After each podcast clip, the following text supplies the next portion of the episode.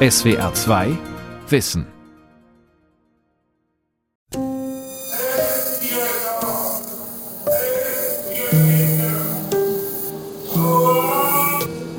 Ein frisch operierter alter Mann schreit im Krankenhaus um Hilfe. Völlig verwirrt und ohne Orientierung. Nach einer Operation keine Seltenheit. Oft ist die Narkose schuld an dieser Komplikation, erklärt Professor Thorsten Steinfeld, Chefarzt der Anästhesie an der Berufsgenossenschaftlichen Unfallklinik Frankfurt am Main. Was wir wissen ist, und dazu gibt es auch entsprechende Untersuchungen, dass die Narkosetiefe Einfluss darauf hat, ob ein Patient ein Delir entwickelt oder nicht. Und das andere ist, nach der Operation, wenn die Patienten Schmerzen haben, ist das Auftreten der Schmerzen entscheidend dafür, ob ein Patient ein Delir entwickelt oder nicht. Delir nach der Narkose Schwere Verwirrung und ihre Folgen. Von Horst Groß. Die Narkose ähnelt nur scheinbar dem natürlichen Schlaf. Tatsächlich wird durch die Narkosemittel die elektrische Aktivität des Gehirns stark reduziert. Reparaturprogramme des Nervensystems müssen dann mühsam diese gestörte Funktion wiederherstellen. Selbst bei jüngeren Patienten sind deshalb noch Tage und Wochen nach einer Narkose Konzentrations- und Gedächtnisstörungen nachweisbar. Es ist also keine gute Idee, im Anschluss an eine Operation eine schwierige Prüfung abzulegen. Bei älteren Menschen sind die Auswirkungen besonders gravierend. Darum ist es wichtig, während der Operation die Narkosetiefe anhand der elektrischen Hirnaktivität zu optimieren und Überdosierungen zu vermeiden, meint der Frankfurter Experte Thorsten Steinfeld. Zusätzlich hilfreich ist das Konzept der sanften Anästhesie. Wir sind dazu übergegangen, jetzt die bisherigen Säulen der allgemeinen Anästhesie zu kombinieren mit Regionalanästhesien. Das heißt, wir machen sogenannte Nervenblockaden und während der Operation brauchen wir dadurch deutlich weniger Opioide und auch deutlich weniger Narkosegas. Und das Ganze führt wiederum dazu, dass die Patienten nicht ganz so tief die Narkose benötigen und extrem schnell wach werden, gut wach werden und sich auch deutlich schneller erholen und vor allen Dingen nach der Operation sehr wenig Schmerzmittel benötigen. Ein postoperatives Delir kann chronisch werden. Etwa jeder zehnte operierte ältere Mensch ist hiervon betroffen. Die Angehörigen beklagen dann typischerweise, dass Vater oder Mutter nach der Operation nicht mehr sie selbst sind. Sie können sich nicht mehr eigenständig versorgen und werden zum Pflegefall.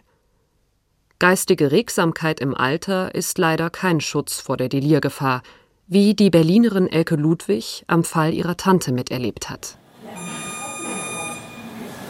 Ja, also meine Tante ist 97 Jahre alt und lebt noch alleine in ihrer Wohnung und ist nachts aus dem Bett gefallen wahrscheinlich, hat sich dadurch ganz stark am Auge verletzt und musste deswegen ins Krankenhaus und es musste dann ganz schnell operiert werden. Und im Krankenhaus wusste sie dann erstmal nicht mehr, warum sie da ist und wo sie ist. Sie hat also Antibiotika bekommen über einen Tropf und da hat sie sich dann immer diese Zugänge rausgezogen, selbstständig. Da war sie dann immer verwirrt, denke ich mal.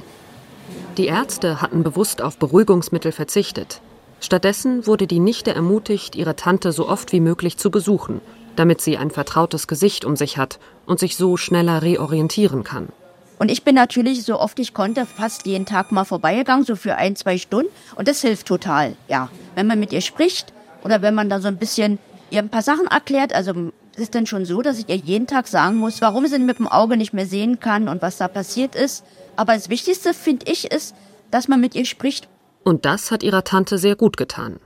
Nach wenigen Tagen war der Spuk vorbei. Leider geht es nicht immer so glimpflich ab. Auch die Dimension des Problems ist viel größer als bislang vermutet. Also wir wissen relativ genau, dass die Zahl an Delir mit steigendem Alter steigt und je unerwarteter der Krankenhauseintritt, desto größer die Gefahr, dass der Patient ein Delir entwickelt. Die Mannheimer Intensivmedizinerin Rebecca van Haken forscht zum Thema postoperatives Delir. Die Warnzahlen liegen sicher, je nachdem, in welchen Bereich der Medizin man reinschaut, bei 20 bis 30 Prozent. Wir haben eine relevante Prozentsatz an Patienten, die ein Delir entwickeln. Übrigens nicht nur die alten Patienten, aber die eben besonders. Dabei ist Delir nicht gleich Delir. Es gibt die seltene, aber eindrucksvolle Form der Verwirrtheit, bei der die Betroffenen herumtoben und laut schreien. Viele Patienten sind dabei, sich alle möglichen Katheter und Kabel zu entfernen oder versuchen auch aus dem Bett auszusteigen. Andere sind gar nicht motorisch so bewegt, sondern erzählen in schillernden Farben von Dingen, die sie sehen, die sich auf sie zubewegen, von Menschen, die durch die Wand kommen. Aber die mit Abstand häufigste Form des Delirs ist unspektakulär. Die Betroffenen wirken teilnahmslos und in sich zurückgezogen. Diese Patienten zeichnen sich meistens dadurch aus, dass sie wenig oder nur sehr kurz mit ihnen in Kontakt treten, wenn sie sie ansprechen, dass sie sehr abwesend wirken und wenn sie tatsächlich sich auf eine Kommunikation einlassen, häufig eine Art Parallelkommunikation führen, also nicht unbedingt auf ihre Fragen eingehen. Im klinischen Alltag sind psychologische Screening-Tests notwendig, um diesen Zustand zu identifizieren. Doch genau das sei der springende Punkt, meint die Mannheimer Expertin Rebecca von Haken. Das ist in der Tat so. Es wird nicht ausreichend nach Delir gefahndet. Deswegen geht die Diagnose unter, beziehungsweise häufig wird sogar gesehen, dass diese älteren Menschen nicht ganz orientiert sind und dann wird einfach angenommen, das sei immer schon so gewesen oder es wird mit einer Demenz verwechselt. Wird das Delir nicht frühzeitig erkannt und gegengesteuert, dann besteht die Gefahr, dass der Zustand dauerhaft wird. Aus einem geistig rüstigen Patienten wird dann ein Pflegefall. Man kann Symptome medikamentös versuchen zu lindern. Aber tatsächlich ist das Wichtigste, den Patienten zu reorientieren, maximal zu aktivieren, ein bekanntes Umfeld zu erstellen, also zum Beispiel in Form von häufigen Besuchen oder sogar Rooming in, was ja in manchen Krankenhäusern auch tatsächlich möglich ist. Es ist wichtig, dass man sich den Patienten vorstellt, dass man ihm ankündigt, was diesen Tag mit ihm passieren soll, was die nächsten Schritte sind. Reorientierung ist ein Konzept, dessen Wirksamkeit inzwischen auch wissenschaftlich belegt wurde. Da Medikamente kaum helfen, ist es der einzige Weg, den verwirrten Patienten wieder in die Realität zurückzubringen. Eine ziemlich aufwendige und teure Therapie. Jährlich werden in Deutschland etwa eine Million Menschen im Alter von über 80 Jahren operiert. Statistisch gesehen müsste die Diagnose Delir also einige hunderttausend Mal gestellt werden. In den offiziellen Abrechnungsdaten der Kliniken dagegen taucht sie etwa für 2021 nur ganze 14.000 Mal auf. Das Delirproblem wird in der Praxis offenbar systematisch ignoriert. Ein Skandal, den Rebecca van Haken auf den chronischen Personalmangel in den Kliniken zurückführt. Man muss natürlich ganz klar sagen, Delir ist eine Diagnose, eine medizinische Diagnose und erfordert damit auch ein Handeln. Die Konsequenz aus der Diagnose Delir ist personalintensiv und zeitintensiv und vielleicht ist da einfach eine psychologische Barriere, es dann auch tatsächlich so zu erfassen. Besonders eklatant ist das Problem im Bereich der Herzchirurgie. Hier kommt es aufgrund der sehr langen Narkosedauer und des Einsatzes der Herz-Lungen-Maschine besonders häufig zu postoperativen Verwirrtheitszuständen, auch bei jüngeren Patienten.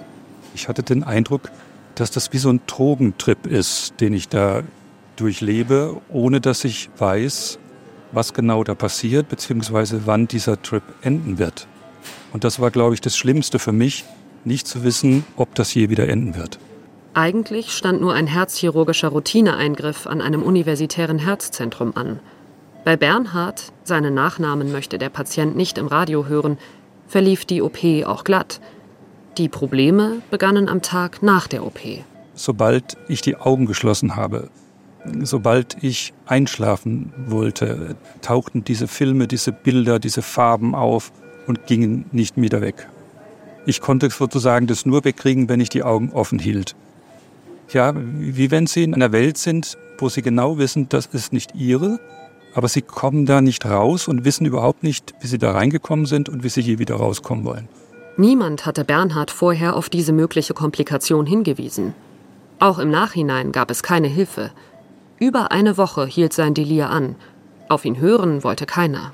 Also ich habe denen erzählt, dass es mir schlecht geht, dass ich Herzklopfen habe, dass ich äh, Herzrasen habe, dass ich nicht schlafen kann, dass ich unruhig bin. Das wurde gar nicht registriert, verstanden. Es ging rein um diese körperliche Seite. Ist die OP gelungen? Funktioniert das Herz?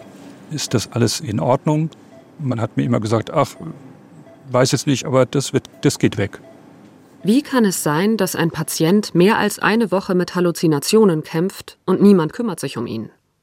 Es ist oft schlicht Unwissenheit, vermutet Vera von Dosso. Die Chefärztin der Anästhesie am Herz- und Diabeteszentrum NRW in Bad Oeynhausen verweist auf eine schier unglaubliche Studie.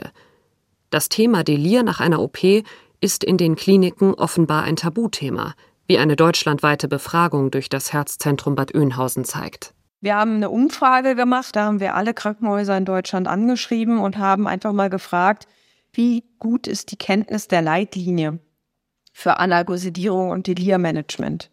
Und wir haben leider Gottes festgestellt, dass nur in 20 Prozent der Fälle in Deutschland von den Krankenhäusern, die wir angeschrieben haben, die Leitlinie letztendlich bekannt war.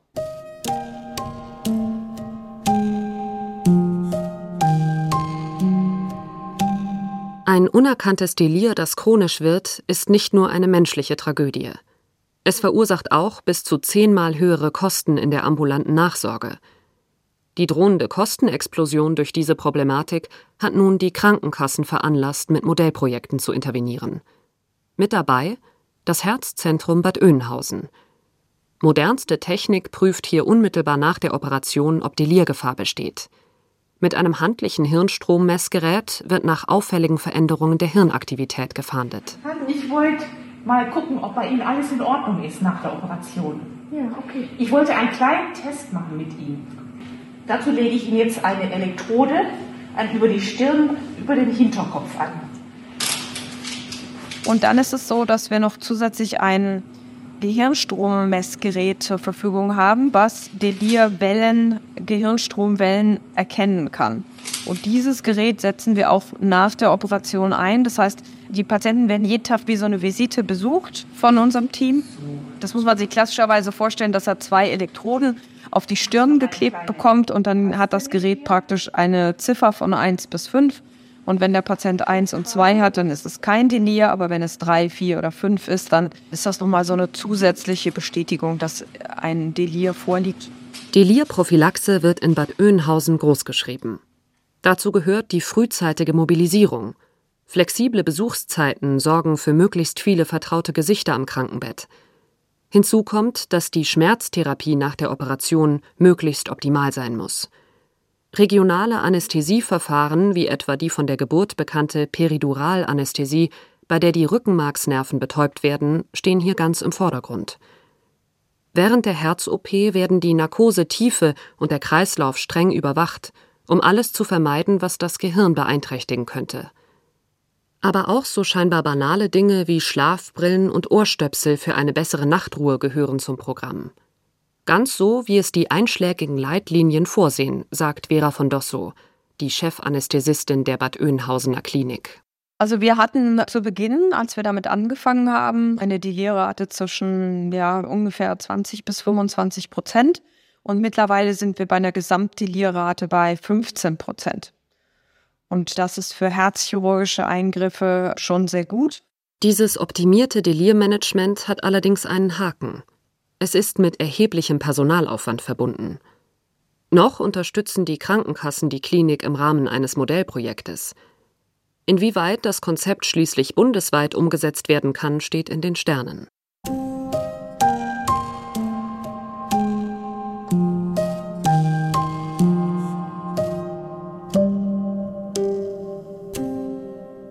Das Gehirn verliert im Alter an Flexibilität und reagiert deshalb besonders empfindlich auf Narkosen. Doch es gibt noch eine andere Lebensphase, in der das zentrale Nervensystem mit Narkosen nicht gut zurechtkommt. Säuglinge und Kleinkinder neigen ebenfalls zu einer typischen Narkosekomplikation, dem Aufwachdelir. Und deshalb kann es im Aufwachraum einer Kinderklinik durchaus etwas lauter zugehen.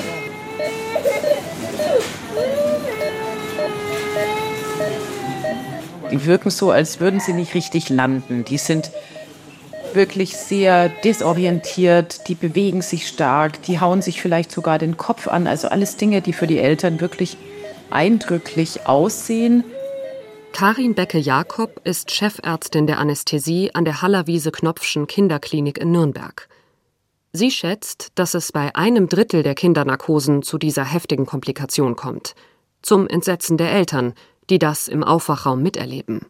Wir gehen heute davon aus, dass ein wesentlicher Auslöser das nicht ganz synchronisierte Aufwachen in verschiedenen Hirnabschnitten ist. Und das Ganze kann man dann praktisch nochmal auf Null setzen, indem die Kinder nochmal eine kleine Dosis eines Schlafmittels bekommen. Die schlafen kurz nochmal ein und wachen dann in der Regel ganz geordnet wieder auf beim zweiten Mal. Im Gegensatz zu den Erwachsenen können sich die Kinder nach einer solchen Episode an nichts mehr erinnern. Da ist sich die Nürnberger Kinderanästhesistin sicher. Für skeptische Eltern hingegen ist die bizarre Aufwachreaktion ihres Kindes ein Anzeichen dafür, dass Narkosen bei kleinen Kindern vielleicht doch schädlich sein können. Immer wieder kursieren Studien oder Medienberichte, die vermuten lassen, dass Narkosen das kindliche Gehirn dauerhaft schädigen können. Die Kinderanästhesistin Becke Jakob kennt diese Ängste nur zu gut. Da ist ganz wichtig, dass wir den Eltern mitgeben, dass die Anästhesie an sich das kindliche Gehirn nicht schädigt. Da haben wir inzwischen eine klare Datenlage, dass kleinere Eingriffe in den ersten Lebensjahren nicht dazu führen, dass die Kinder hinterher irgendeinen Schaden hinsichtlich ihrer Gehirnentwicklung erleiden. Also auch die wiederholte Applikation von Narkosemitteln führt nicht zu einer Entwicklungsstörung des Gehirns.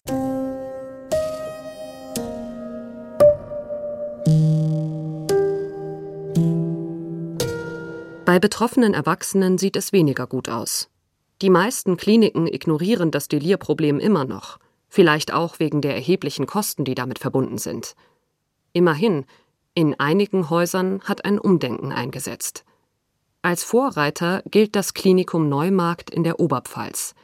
Dort führt das Pflegepersonal bereits bei der Krankenhausaufnahme einen kurzen Test durch um die Delirgefahr einzuschätzen. Hallo, ähm, mein Name ist die Alex, ich bin von der Pflege ja. und ich hätte ein paar Fragen. Ja. Genau. Wissen Sie denn, wie Sie hierher gekommen sind zu uns ins Krankenhaus? Ja, mit dem Krankentransport.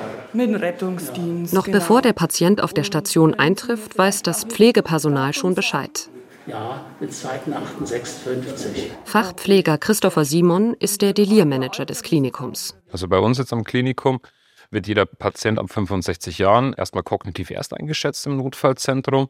Das heißt, es wird geschaut, ist eben eine kognitive Beeinträchtigung bereits vorhanden, also eine Demenz, vielleicht eine unerkannte. Und es wird eine pflegerische Empfehlung im Verlegungsbericht hinterlegt, dass oben auf Station die Pflegekraft sofort weiß, okay, hier ist ein Risiko oder ein deliranter Patient und ich starte mit meinen Maßnahmen zur Prophylaxe von dem Patienten. Klinikum Neumarkt, Station 3b, Pfleger Basti, hallo. Krankenpfleger Sebastian Schöps muss den anvisierten Patienten genau beobachten. Denn alte Menschen können ein Delir auch ohne Narkose oder OP entwickeln. Alleine aufgrund der situativen Überforderung in der Hektik der Klinik. Dazu wird ein speziell entwickelter Fragentest eingesetzt. Da werden dann an drei Tagen zu jeder Schicht kurze Fragen beantwortet. Und wenn dann ein Wert rauskommt von über zwei, dann heißt es, dass der Patient delirgefährdet ist. In diesem Fall sind besondere Vorkehrungen angezeigt, um die Betroffenen besser überwachen zu können und die Gefahr etwa von Stürzen abzuwenden. Christopher Simon hat das Anti-Delir-Konzept in seiner Klinik mit viel Engagement umgesetzt. Das war nicht einfach, denn Delir-Patienten können die Nerven der Pflegenden stark strapazieren und gelten als schwierig. Sie stören halt einfach den Routineablauf, den man so in seinem System hat, weil ein deliranten Patient interessiert jetzt nicht, dass jetzt Essenszeit ist oder dass ich jetzt gerade durchgehe und es jetzt machen muss. Er ist in seiner eigenen Wahrnehmung aktuell und benötigt deswegen halt einfach auch dieses spezielle Setting oder die spezielle Pflege, dass er da seine Unterstützung bekommt. Das wirksamste Mittel gegen Verwirrtheit im Krankenhaus ist menschliche Zuwendung. Dafür sorgt in Neumarkt das Team der Delir-Betreuungskräfte. Sie kommen dann zum Einsatz, wenn Patienten besonders gefährdet sind, zum Beispiel bei einer großen Operation. Rosmarie Spieß ist eine von ihnen. Ich treffe den Patienten zum Beispiel in der Notaufnahme oder auf der Station, stelle mich beim Patienten vor, erkläre ihm kurz, welche Aufgabe ich habe und lerne ihn kennen, versuche Persönliches zu erfahren. Das ist aber meist kein Problem. Die Patienten öffnen sich sehr schnell. Kognitive Überforderung nennt die Psychologie das Phänomen, dass ältere Menschen in einer fremden Umgebung auf die Fülle von Sinneseindrücken mit Verwirrung reagieren. Diese vielen Gesichter, diese vielen Kontakte, die der Patient im Laufe seines Klinikaufenthalts hat, die sind so vielseitig und so oft befremdend. Da wirkt das vertraute Gesicht der Betreuungskraft einfach positiv und wird sehr geschätzt. In Neumarkt ist es selbstverständlich, dass die verantwortliche Betreuungskraft mit in den OP geht, wenn ein Eingriff ansteht. Die Patienten sind vor der Narkoseeinleitung oft sehr, sehr unruhig. Und wenn sie dann mich als Begleitung haben, das sagen sie auch, ich habe jetzt viel weniger Angst gehabt und sie sind ruhiger, sie schlafen ruhiger ein. Auch im Überwachungsbereich nach der Operation. Ich gehe hin zum Patienten, ich halte ihm die Hand, ich sage, Sie haben es jetzt schon überstanden und es ist alles gut rumgegangen. Sie sind dann einfach erleichtert und es hilft, es tut dem Patienten einfach gut, dieses Persönliche. Angefangen hat alles mit einem Modellprojekt der bayerischen Landesregierung. Bei der Evaluation hat sich gezeigt, dass die Neumarkter Konzeption funktioniert. Deshalb setzt die Klinik das Konzept nun auf eigene Kosten weiter fort. René Sossau ist Pflegedirektor der Klinik. Na klar, kostet sowas auch was. Wir leisten es uns aber. Wir leisten es uns als Pflege. Alles, was zum Thema Delirmanagement momentan passiert, leisten wir uns zusätzlich sprich durch das Engagement der Mitarbeitenden, die da sind. Also es ist jetzt nicht so, dass wir da einfach den freistellen können. Die Arbeit bleibt ja trotzdem da am Bett. Das ist, was für uns wichtig ist und darum leisten wir uns das in der Form. Das ist ja auch ein Qualitätsthema, nicht nur für die Patienten, sondern auch für die Qualifikation der Mitarbeitenden. Kliniken stehen heute in Konkurrenz zueinander. Patienten wählen kritisch aus, wem sie sich oder ihre Angehörigen für eine Operation anvertrauen. Neben den Erfolgsaussichten der OP wird die Delirprophylaxe zunehmend zum Auswahlkriterium. Der andere Aspekt, da mache ich auch keinen Hehl draus, ist das Thema Delirmanagement ist ein Thema, das uns als Klinikum Neumarkt möglicherweise schon ein Stück weit heraushebt aus der Masse. Das Thema strahlt durchaus nach außen. Wir haben auch Anfragen aus anderen Häusern zu dem Thema. Die kommen zu uns, hospitieren, schauen sich das an. Und ich möchte uns da schon auch als Klinikum nach außen darstellen und dadurch möglicherweise neue Mitarbeiter ansprechen. Viele Kliniken wollen oder können derzeit jedoch kein umfassendes Delirmanagement anbieten, seien es die hohen Kosten dieser Programme oder der Personalmangel. Dennoch gibt es einfache, aber sehr wirksame Einzelmaßnahmen, die helfen, ohne zusätzliche Ausgaben zu verursachen. OP-Vorraum im Helios Klinikum Emil von Behring in Berlin-Zehlendorf. Hier stehen die Betten der Patienten, die gerade operiert werden. Und an diesen Betten fallen ungewöhnliche Farbschilder auf. Die meisten sind grün und haben eine ganz besondere Bedeutung, erklärt Anne Rüggeberg, Fachärztin für Anästhesie an der Berliner Klinik. Das ist eine grüne Nüchternheitskarte für Patienten. Bei uns dürfen Patienten bis zum Abruf in den OP klare Flüssigkeiten trinken, auf Wunsch auch Tee oder Kaffee mit wenig Milch. Grüne Karten am Bett signalisieren dem Pflegepersonal, dass dieser Patient uneingeschränkt trinken darf. Und das bis unmittelbar vor der OP. Naja, einer der häufigsten Auslöser für ein postoperatives Delir ist die sogenannte Dehydratation. Das heißt, dem Körper fehlt Wasser. Und Wasser, insbesondere älteren Patienten, fehlt ihnen häufig schon bei Krankenhausaufnahme. Sie haben ein verringertes Durstgefühl, sie haben Einschränkungen der Nierenfunktion im Alter, sie haben harntreibende Medikamente und Schluckstörungen. Sie kommen also schon mit Wassermangel ins Krankenhaus und dann müssen sie bei uns oft noch viele, viele Stunden nüchtern bleiben, dürfen nichts trinken. Und Zellen, denen Wasser fehlt, die funktionieren nicht richtig. Und das kann Störungen machen in der Zellfunktion, zum Beispiel im Gehirn, und das wäre ein Delir. Bisher ist eine Karenzzeit von zwei Stunden für die Flüssigkeitsaufnahme vor der Narkose vorgesehen. Eine Sicherheitsmaßnahme, die verhindern soll, dass bei der Narkoseeinleitung Flüssigkeit in die Lunge gelangt, eine sogenannte Aspiration. Im Klinikbetrieb werden Eingriffe jedoch häufig verschoben, sodass die tatsächliche Nüchternzeit oft deutlich länger ist. Für alte Menschen ein Desaster. Wir haben das gemessen. Unsere Patienten waren im Median zwölf Stunden nüchtern für klare Flüssigkeiten. Das heißt, die Hälfte der Patienten hatte sogar seit mehr als zwölf Stunden nicht mehr getrunken. Inzwischen hat sich diese Zwei-Stunden-Regel als unsinnig erwiesen. Klare Flüssigkeit wird im Magen innerhalb von Minuten resorbiert und stellt deshalb keine Gefahr dar. Dass die Leitlinie der Fachgesellschaften dennoch an der Karenzzeit festhält, ist für Eike Nickel, Chefarzt der Anästhesieabteilung des Helios Klinikums Emil von Behring, nicht mehr nachvollziehbar. Naja, grundsätzlich machen wir das schon ein bisschen länger. Wir haben noch nie erlebt, dass was schiefgegangen ist. Also das ist ja genau die Risikoabwägung. Also wie hoch ist das Risiko einer Aspiration und wie hoch sind negative Effekte von überlanger Nüchternheit. Und ich halte das Risiko für eine Aspiration für sehr niedrig und die negativen Effekte für weit überwiegen. Und deswegen haben wir gesagt, unsere Patienten dürfen trinken bis Abruf. Mit einer einfachen und kostenlosen Maßnahme hat das Helios Klinikum in Zehlendorf das Delirrisiko seiner älteren Patienten deutlich gesenkt. Doch alte Zöpfe abzuschneiden ist auch in der Medizin nicht einfach. Noch hat die Berliner Klinik kaum Nachahmer.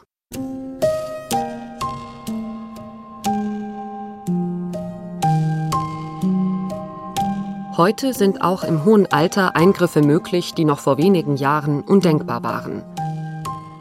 Die Gefahren der postoperativen Phase treten jedoch angesichts dieser spektakulären Erfolge der Chirurgie zu sehr in den Hintergrund. Patienten und Angehörige tun deshalb gut daran, im Vorgespräch zu einer Operation auch kritische Fragen zur Delirprophylaxe an der Klinik zu stellen, meint der Frankfurter Chefarzt Thorsten Steinfeld. Also ich glaube, dass es positiv ist, wenn die Patienten darüber jetzt mittlerweile Wissen erlangen oder auch ein Bewusstsein dafür bekommen, dass es sowas gibt und das sollte man unbedingt einfordern. Das denke ich tatsächlich. Das Delir nach einer OP bleibt ein großes Problem.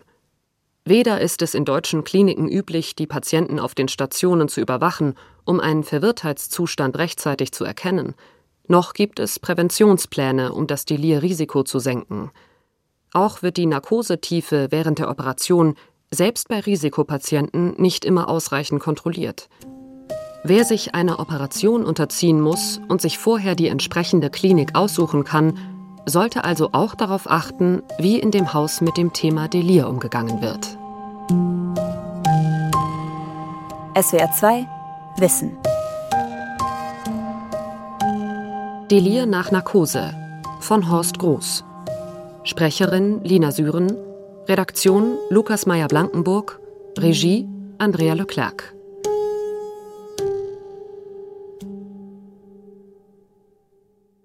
Ein Beitrag aus dem Jahr 2023.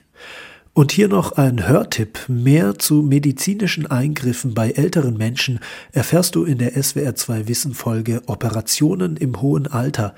Sicherer als ihr Ruf? In der ARD Audiothek und überall, wo es Podcasts gibt. SWR 2 Wissen.